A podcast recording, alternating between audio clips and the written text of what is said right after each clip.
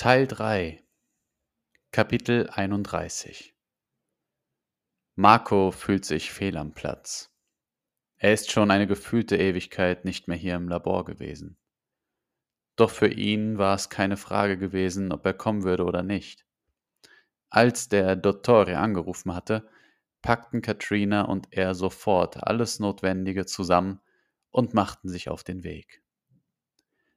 Nun sind sie also hier, in diesem historischen Gebäude, in dem Labor, in dem Travis sein jähes Ende fand.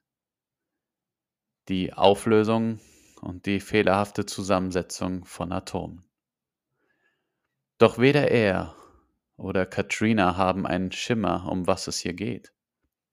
Wahrscheinlich, so denkt Marco, geht es um diesen Besucher, der auf dem Überwachungsvideo zu sehen ist. Vielleicht war ihnen ja irgendwer auf die Schliche gekommen und versuchte, sich Zugang zu bisher unveröffentlichten Dokumenten zu verschaffen. Es scheint auch so, als habe der Besucher einiges finden können.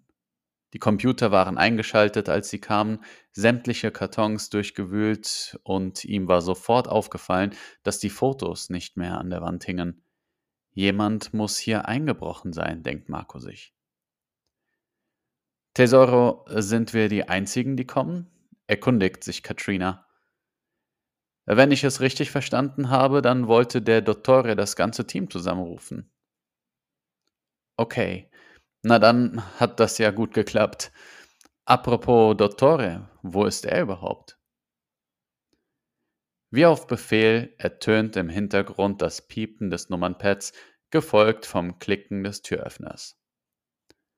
Ich glaube, da hast du deine Antwort, Tesoro, sagt Marco mit einem schelmischen Lächeln. Zur großen Freude von Katrina betritt nicht nur Professor Fan das Labor. Professor Hawkins, ruft sie erfreut aus und begrüßt ihn herzlich. Sie hadert und sagt mit einem etwas überraschten Tonfall, ich dachte, ähm, ich dachte, Sie wohnen mittlerweile am Ende des Teiches.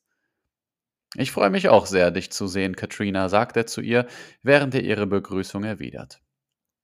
Tu mir bitte einen Gefallen und belass es bei Stan. Meine Titel habe ich schon lange verloren, das weißt du doch.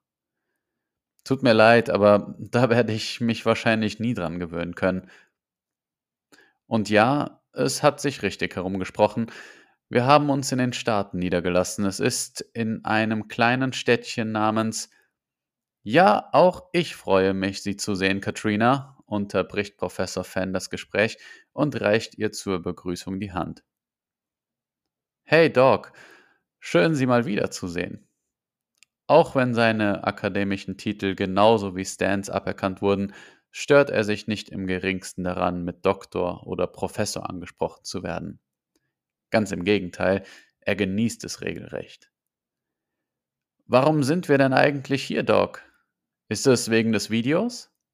Ohne auch nur ein Wort zu sagen, setzen sich Walter und Stan an einen Tisch. Stan räumt das Chaos um die Tastatur auf, füllt sich und Walter ein Glas Wasser ein und bittet die anderen, sich auch zu setzen. Wir wissen, dass ihr uns nicht mehr untersteht und ihr damals aufgrund der Gerichtsverhandlungen auch keine Verpflichtung zur Geheimhaltung mehr habt. Stan Hawkins sagt es in seiner gewohnt liebevollen und sanften Art. Walter und ich bitten euch jedoch freundschaftlich darum, es absolut vertraulich zu behandeln. Sie können auf uns zählen. Für Katrina ist es keine Frage eines Vertrages oder irgendeiner Verpflichtung. Walter und Stan gaben mir damals so etwas wie, wie eine Familie. Sowas wird sie nie, auch nicht aufgrund irgendeines Vertrages verraten. Das bedeutet uns sehr viel, fuhr Stanford. Wie ihr sehen könnt, ist unser Team etwas ausgedünnt. Doch wir sind sicher, dass eure Qualifikationen kombiniert mit unserem Wissen alles sind, was wir benötigen. Nun ergreift Walter Fenn die Möglichkeit zu sprechen. Danke, Stan. Marco, um deine Frage zu beantworten, ja, es geht um das Video. Es geht sogar noch um viel mehr. Um es direkt und ohne Umschweife zu sagen, Travis lebt. Was? ruft Katrina rein und hält sich fast im gleichen Moment die Hand vor den Mund. Wie ist das möglich, Dottore? vervollständigt Marco Katrinas Frage. Stan schaut zu Walter und bittet darum, fortfahren zu dürfen. Was genau geschah, wissen wir zu dem Zeitpunkt noch nicht und darum wird es auch in erster Linie nicht gehen. Jetzt geht es einzig und allein darum, Travis zu finden und im wahrsten Sinne des Wortes das Leben zu retten. Katrinas Blick macht klar, dass sie den Zusammenhang nicht erfasst hat. Es geht um die Nebenwirkungen, die die Zeitreise mit sich bringen kann. Wir haben sie häufig bei unseren Tieren beobachtet. Die Unterversorgung der Organe. Es besteht das hohe Risiko, dass die Organe von Travis zwei Wochen nach der Reise komplett versagen werden.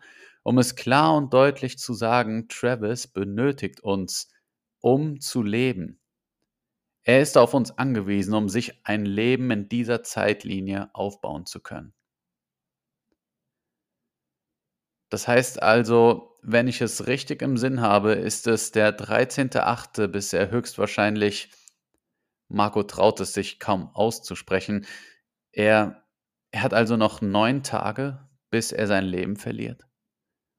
Leider noch weniger.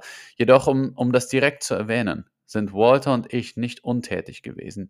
Vor circa einer Stunde haben wir die Bestätigung erhalten, wo Travis sich im Moment befindet.